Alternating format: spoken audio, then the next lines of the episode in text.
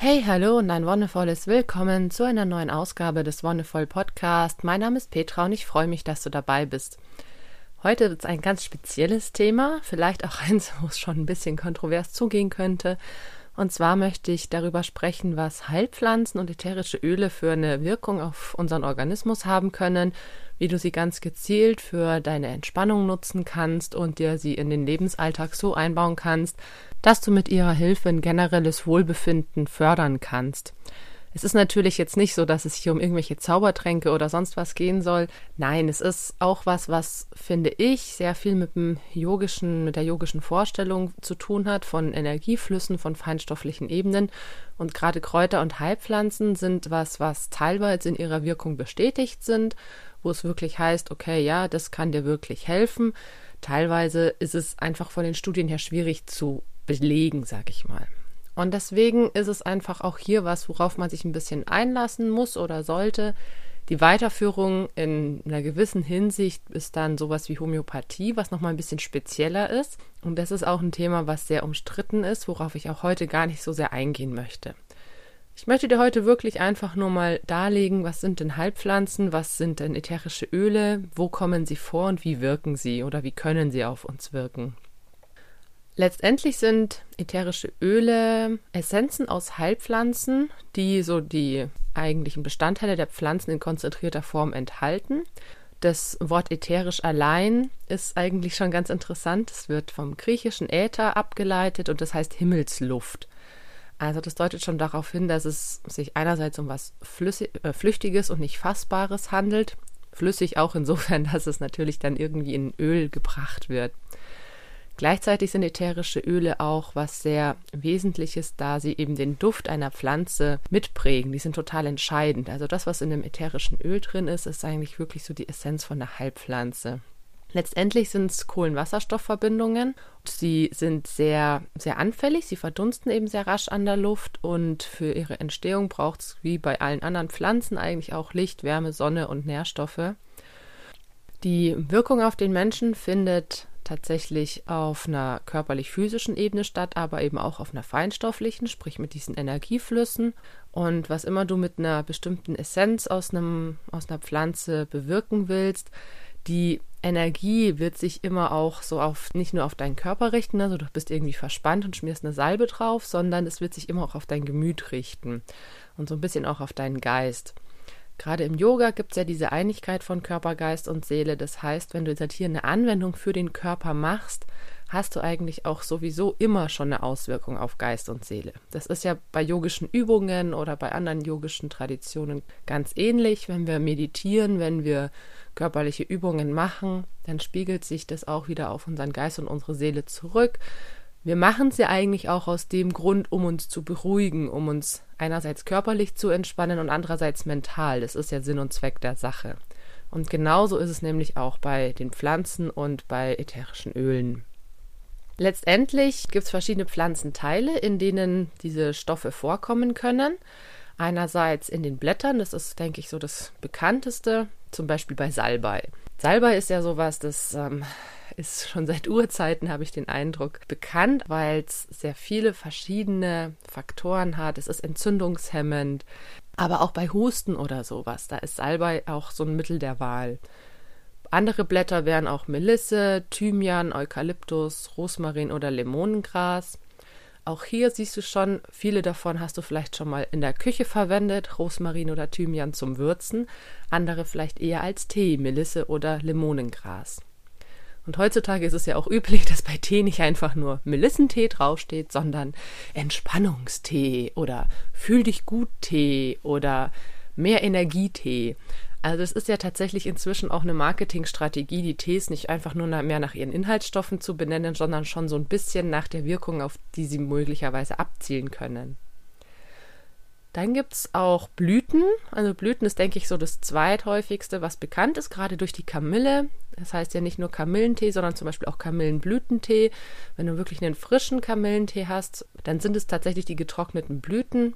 Das gleiche gilt für Jasmin, Rose oder Orangenblüten. Auch das sind Sachen, die einerseits gut für Tee dienen können. Andererseits ist auch sowas wie Rose und Jasmin inzwischen auch sehr stark in der Kosmetik angekommen. Ne? Also gerade der Duft von Jasmin und Rose ist ja sehr wohltuend, ist sehr angenehm, dezent, aber dennoch lieblich irgendwie. Und das ist für die Kosmetikindustrie natürlich auch sehr schön, wenn man da was hat, was man nicht nur für die Regeneration verwenden kann, sondern wenn man auch was hat, was noch gut riecht. Und dann gibt es Schalen. Schalen ist vielleicht das, was man ähm, noch so kennt, wenn man so in der Küche unterwegs ist, gerade von allen Zitrusfrüchten, Zitronenschalen, Orangenschalen. Wenn sie unbehandelt sind, dann kennst du das vielleicht, wenn im Rezept steht, Schale von einer unbehandelten Zitrone. Auch hier sind eben ganz viele von den ätherischen Ölen drin. Dann gibt es Wurzeln, kennt man auch aus der Küche, gerade Ingwer oder wenn es in die Richtung Angelika-Wurzel gibt, dann, wo dann schon Arzneimittel hergestellt werden oder auch Iriswurzeln. Und dann geht es so ein bisschen ins Baumwesen hinein. Holz an sich, zum Beispiel Sandelholz, Zedernholz oder Mandarinenholz. Gerade Zedernholz ist ja bekannt dafür, dass zum Beispiel, wenn man ein Problem mit Motten hat, sich so ein Zedernholzklotz mit in die Kleiderschublade oder in den Kleiderschrank legt und das wirklich vom Duft her die Motten abschreckt.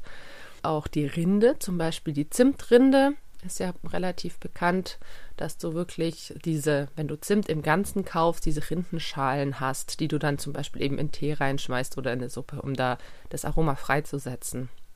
Genauso das Harz, zum Beispiel bei Myrrhe oder bei Tolu-Balsam, das ist wirklich das Harz, das gewonnen wird. Das ist, finde ich, oder in meiner Wahrnehmung so ein bisschen das seltenste und am wenigsten im Alltag gebrauchteste, weil du es auch nicht so einfach irgendwo im Laden kriegst, sondern da brauchst du schon speziellere Vertriebe dafür. Letztendlich kann es eben in sehr vielen Teilen vorkommen. Davon sind eben manche bekannter und manche weniger bekannt.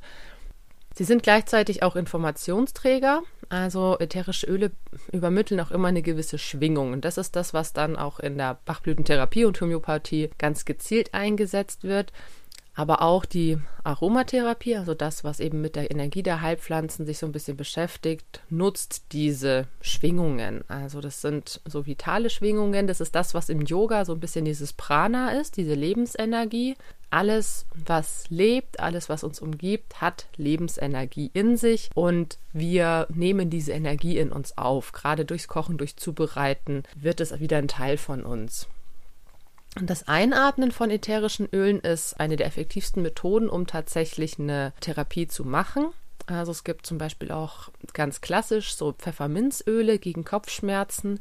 Die reibst du dir an gewisse Stellen ins Gesicht, so Schläfen oder so, nicht direkt unter die Nase. Aber letztendlich sind es diese Öle, die dann dafür sorgen, dass sich die Kopfschmerzen lindern sollen genauso wie Erkältungsbalsam. Also da ist zum Beispiel Eukalyptus ja ganz stark, dass du so einen Balsam hast mit viel Eukalyptusanteil, dass du dir auf die Brust reibst und dann wirklich diese Öle, die aufsteigen, diese Dämpfe inhalierst. Das kommt daher, dass der Geruchssinn einer der Sinne ist, der am schnellsten reagiert. Eigentlich kann man sagen, er reagiert sogar schneller als alle anderen weil er über das limbische System erreichen die Duftstoffe direkt die Großhirnrinde. Also du atmest ein und dann kommst du ins Zwischenhirn, wo das limbische System sitzt, das eben so für diese Verarbeitung solcher Reize zuständig ist. Und dann wird es wirklich direkt ins Großhirn weitergeleitet und dadurch kann sich sehr schnell, man sagt fast sofort, eigentlich eine Wirkung einsetzen. Das kennst du vielleicht auch selber, wenn du eben irgendwo dran riechst, dass du augenblicklich ein Gefühl dazu hast, dass du dich leichter oder beschwingter fühlst. Und was in unserer Gesellschaft auch tatsächlich schon sehr häufig vorkommt, ist, dass wir mit gewissen Gerüchen konditioniert sind. Das heißt, für uns steht ein gewisser Geruch für ein gewisses Gefühl oder wir haben da eine Verbindung. Zum Beispiel auch kann es schon ganz früh sein, dass wir von der Kindheit her geprägt sind, dass wenn wir Bauchschmerzen hatten, einen Fencheltee bekommen haben und jetzt, wenn wir als Erwachsene Fencheltee trinken, ist es mit diesem Kindheitsgefühl zum Beispiel verbunden. Also das ist auch ganz spannend, dass es da in unserem Gehirn so Verknüpfungen gibt, was sich auch teilweise positiv auswirken kann. Gerade wenn du sowas wie dieses, ich sag mal, dieses Eukalyptusbalsam gegen Erkältungen hast, wenn du dann irgendwo Eukalyptus riechst und leicht erkältet bist, dann ist es für deinen Körper gleich so ein Aha-Effekt. Also der erinnert sich daran, der weiß, es ist was Gutes, das hilft ihm und teilweise setzen dann schon Heilungskräfte ein, von deinem Körper, obwohl er noch nicht richtig behandelt wurde. Das ist natürlich ein super Trick, funktioniert nicht immer, kommt darauf an, wie gut du konditioniert bist. Es ist aber was, was tatsächlich auch schon wissenschaftlich ähm, bestätigen werden konnte, so eine Art Placebo-Effekt, dass der Körper Selbstheilungskräfte freisetzen kann, nur aufgrund dessen, dass er sich an was Bestimmtes erinnert oder eben so ein körperliches Gedächtnis auch hat. Und auch dafür können Heilpflanzen natürlich gezielt hergenommen werden. Wie genau wirken jetzt solche Therapien oder solche Aromen auf unser Nervensystem, auf Entspannung? Tatsächlich ist es so, dass es nachgewiesen werden konnte, dass die direkt aufs Nervensystem wirken können. Viele Öle stimulieren sowohl den Sympathikus als auch den Parasympathikus. Und wenn du dir die anderen Folgen schon angehört hast zum Nervensystem, dann wirst du dir denken, ja, aber Sympathikus stimulieren ist doch gar nicht so geil letztendlich ist es das, dass die beiden Modi ausgeglichen werden. Also der Entspannungsmodus und der Stressmodus. Die sollten ja in einem bestimmten Verhältnis zueinander stehen. Ne? Wenn du zu entspannt bist, dann hast du nicht mehr die Möglichkeit, auch mal in diesen Aktivitätsmodus zu kommen. Auch bei vielen, wo sowas wie Lethargie oder Antriebslosigkeit vorhanden ist, kann eine Aromaöltherapie helfen. Da können Heilpflanzen genauso helfen wie bei Leuten, die permanent gestresst sind und irgendwie in einem Dauerfunktioniermodus sind. Diese Abstimmung der beiden Modi von Sympathikus und Parasympathikus, das ist im Endeffekt eine Harmonisierung, dass die wieder auf einem guten Level, diese 95 zu 5 ungefähr, dass die sich gut harmonisieren und ausgleichen. Wie gesagt, nicht 50-50, sondern mehr Parasympathikus als Sympathikus. Und damit du deinen ganzen Körper und deinen Geist eben in diesen ausgeglichenen Zustand bringen kannst, in dem die Selbstheilungskräfte sich voll entfalten können. Also nur wenn dein Körper wirklich in einem guten Modus ist, in dem er funktioniert, dann können sich eben auch ganz viele Sachen von selbst lösen bzw. können viel besser arbeiten. Wenn du gestresst bist, funktionieren die Verdauungsorgane nicht so gut, aber wenn du nie gestresst bist, dann funktioniert zum Beispiel dein Gedächtnis nicht so gut. Und so ist es natürlich was, was aufeinander abgestimmt ist. Und in unserer Gesellschaft ist es ja leider so, dass diese beiden Modi nicht ganz ausgeglichen sind, dass der Sympathikus viel stärker ist bei den meisten Menschen, der Stressmodus viel lebendiger als der Entspannungsmodus. Und letztendlich ist es wichtig, da tatsächlich einzugreifen und so ein bisschen diese beiden Modi wieder aufeinander abzustimmen. Auf der mentalen Ebene können ätherische Öle auch die Gehirnfunktionen tatsächlich anregen oder beruhigen. Sowas wie Bewusstheit, Logik, Aufmerksamkeit, Konzentration und Intuition können eben beeinflusst werden. Und gerade Aufmerksamkeit und Konzentration ist ja was, was mit dem Sympathikus eigentlich zusammenhängt. Ne? Wenn du gestresst bist oder in einem gestressteren Modus bist, dann ist auch trotzdem deine Aufmerksamkeit höher. Das ist ja der Grund, warum viele sagen, sie müssen gestresst sein, weil sie dann besser arbeiten können. Aber es ist, wie gesagt, immer wichtig, dann auch wieder in die Entspannung zurückzukommen. Die ätherischen Öle versorgen uns eben weiterhin, habe ich schon erwähnt, mit feinstofflichen Energien und wirken so eben auch auf die Energiezentren, also auf die Chakren. Es gibt tatsächlich auch eine Lehre davon, welcher Duft, welches Öl, welche Pflanze zu einem Chakra gehört. Das werde ich in einer anderen Folge nochmal thematisieren, weil es natürlich wieder mit der Funktion der Chakren zusammenhängt. Da hast du wirklich die einzelnen Chakren mit einzelnen Gerüchen und Pflanzen verbunden, so wie es mit den Farben ist. Das habe ich auch schon mal in der Farbenfolge gemacht. Da gibt es ja auch diese Lehre und letztendlich ist jedes Chakra für sich eine Wissenschaft. Jedes einzelne dieser Energiezentren hat so viele Facetten, dass man allein dazu zu jedem einzelnen Zentrum eine ganze Podcast-Folge oder sogar einen ganzen Podcast machen könnte. Wie gesagt, ich möchte es nur ansprechen und heute es gar nicht mehr ausführen, weil jetzt möchte ich eigentlich zu konkreten Wirkmustern kommen. Zum einen möchte ich gleich auf die ätherischen Ölen aus Fruchtschalen eingehen, zum Beispiel eben Bergamotte oder Zitrone. Die haben eine sehr frische, spritzige und leichte Note und eine sehr starke Wirkung im Kopfbereich mit allen Sinnesorganen, die dazugehören. Sie beeinflussen die geistige Ebene des Menschen und steigern so die Konzentrationsfähigkeit. Also gerade wenn du sowas hast wie schwarzen Tee, ne, Bergamotte, Zitrone, was auch immer, dann ist das was, was Konzentrationsfähigkeit und Wahrnehmung positiv beeinflussen kann. Sie sind auch sozusagen Lichtbringer für das Gemüt, also sie wirken sehr erhellend und können auch gegen depressive Verstimmungen genutzt werden. Dann gibt es Blütenöle, also aus, konkret aus Blüten gewonnen, wie eben Rose, Geranie oder auch Neroli. Die haben einen sehr positiven Einfluss auf deine Gefühlsebene. Sie wirken ganz lösend und harmonisierend bei gestauten Gefühlen und sind auch antidepressiv. Diese Öle bringen auch Heilung bei emotionalen Schocks oder bei emotional schwierigen Situationen und sie können dir sozusagen das Herz öffnen. Also es sind auch Sachen, die mit dem, zum Beispiel eben mit dem Herzchakra in Verbindung stehen. Gleichzeitig können sie dir ein bisschen wieder so diese Schönheit des Lebens zeigen, wenn du eben in so einer ganz dunklen, dunklen Stimmung bist. Dann gibt es Kräuteröle wie Rosmarin oder auch Thymian, die unterstützen die aktive Verarbeitung von Prozessen. Zum Beispiel fördern sie auch die Durchsetzungskraft und geben dem Körper generell sehr viel Kraft und Energie. Deswegen werden die zum Beispiel auch bei, gezielt bei Krankheiten verwendet. Gerade Thymian ist was, was bei Husten, gerade so einem Reizhusten, sehr häufig eingesetzt wird. Und Holz- und Wurzelöle, wie zum Beispiel Patchouli, stärken die körperliche Kraft und auch so ein bisschen die Erdverbundenheit. Also wenn du dich manchmal so abgehoben fühlst oder gar keinen Kontakt mehr hast, dann ist sowas Holz- und Wurzellastiges sehr, sehr gut und kann dich da wieder schön zurückbringen. Dann gibt es eben noch so Sachen wie Salbei, das heißt Pflanzen, die ganz bestimmte Inhaltsstoffe besitzen. Und beim Salbei sind es zum Beispiel pflanzliche Östrogene, also im Endeffekt pflanzliche Entsprechungen zu unseren Hormonen. Und deshalb gilt zum Beispiel auch Salbei als traditionelles Mittel zur ja, Regulierung von Menstruation oder eben auch bei anderen Frauenproblemen. Genauso wie Mönchspfeffer oder Frauenmantelkraut.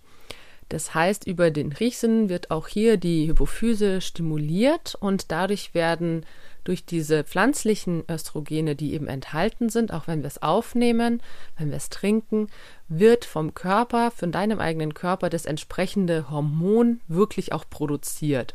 Und das gibt es bei anderen Kräutern eben auch. Wie kannst du jetzt solche Öle, solche Pflanzen gezielt verwenden? Einerseits gibt es tatsächlich diese ätherischen Öle als Essenzen, also gerade in den meisten Bioläden oder sowas gibt es so kleine Fläschchen, wo konzentrierte ätherische Öle drin sind.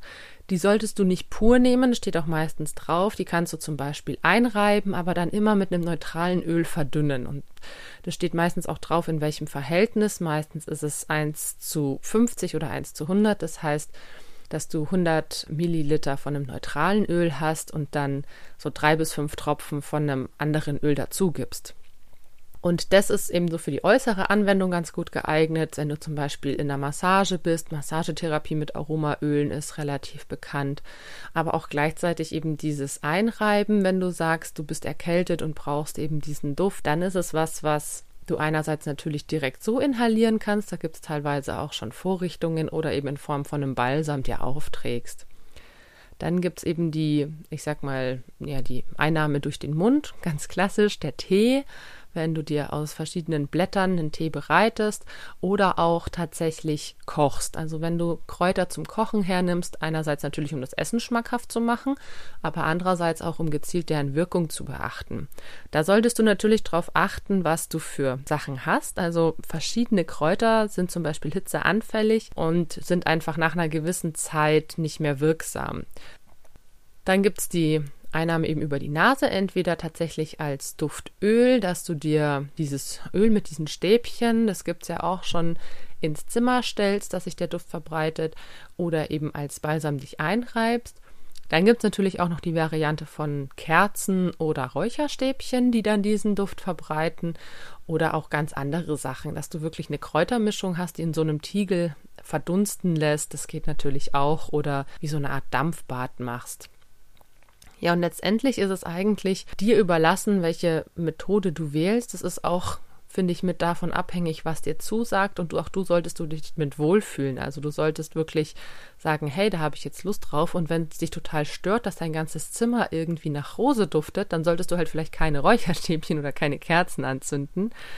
Gleichzeitig musst du ein bisschen auch auf die Menschen um dich rum achten. Vielleicht ist da einfach jemand dabei, dem das nicht so angenehm ist. Dann nimmst du eine andere Variante, wo du für dich sein kannst.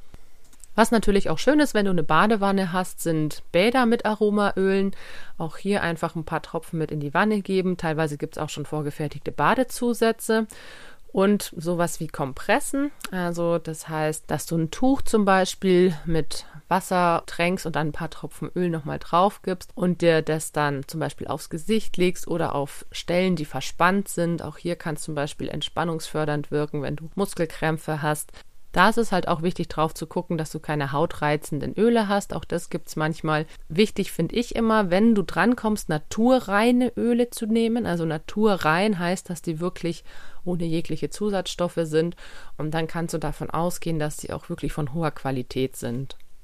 Und ganz wichtig, auch wenn das jetzt halt alles so klingt, als wäre das ja voll easy und total einfach zu machen, es kann auch durchaus so sein, dass dein Körper extrem reagiert. Also es ist ganz unterschiedlich. Wenn du noch gar keine Erfahrung mit sowas hast und bisher einfach immer nur, ich sag mal, ein paar Tassen Tee am Tag getrunken hast und jetzt vielleicht dazu übergehst, wirklich das mit, mit Einatmen, mit Inhalieren zu machen und dann vielleicht auch noch in anderen Bereichen, dann taste dich da wirklich langsam ran. Also gerade so eine innere Einnahme, wenn das jetzt über Tee oder Kräuterküche hinausgeht, da gibt es natürlich auch sowas wie Öle zum Einnehmen, tatsächlich Substanzen, die das gebündelt in sich tragen. Da solltest du wirklich vorher sehr vorsichtig sein und auf jeden Fall, finde ich, irgendwie absprechen. Also so eine Selbstmedikation, wenn man sagt, oh, ich will jetzt eigentlich nicht zum Arzt rennen und versuch's jetzt einfach mal mit irgendwelchen Ölen, die ich mir reinpfeife, finde ich super kritisch. Ich finde, es ist eine super Möglichkeit, um so alltägliche, leichte Beschwerden eben wie, wie Kopfschmerzen, wie verspannte Muskeln oder sowas immer schön zu behandeln, ohne da jetzt großen Aufwand zu haben. Aber wenn du wirklich da mit dem Gedanken spielst, das als eine richtige Krankheitstherapie zu machen, dann hol dir dir auf jeden Fall Rücksprache mit einem Heilpraktiker oder einer Heilpraktikerin, weil sonst kann das auch durchaus in die Hose gehen, auch wenn es vermeintlich nur irgendwelche Pflänzchen sind.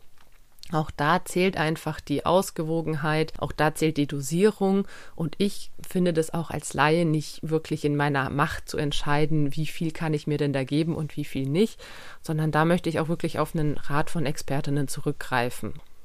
Wie gesagt, das Thema ist sehr umfangreich. Ich werde auf jeden Fall noch eine Folge zu den Chakren und den entsprechenden Düften machen, beziehungsweise nochmal eine Folge, wo es einfach sehr ausführlich um die Chakren gehen soll. Und da kannst du dann gerne einfach nochmal gucken, hey, wenn ich mit einem bestimmten Chakra Probleme habe, wie kann ich das eben auch durch entsprechende Aromaöle oder Heilpflanzen unterstützen? Vielen Dank, dass du heute dabei warst. Ich freue mich sehr, wenn du mir einen Kommentar da lässt oder die Folge bewertest, wenn sie dir gefallen hat. Und wir hören uns dann nächste Woche wieder. Bis dahin wünsche ich dir alles Gute und noch einen wonnevollen Tag.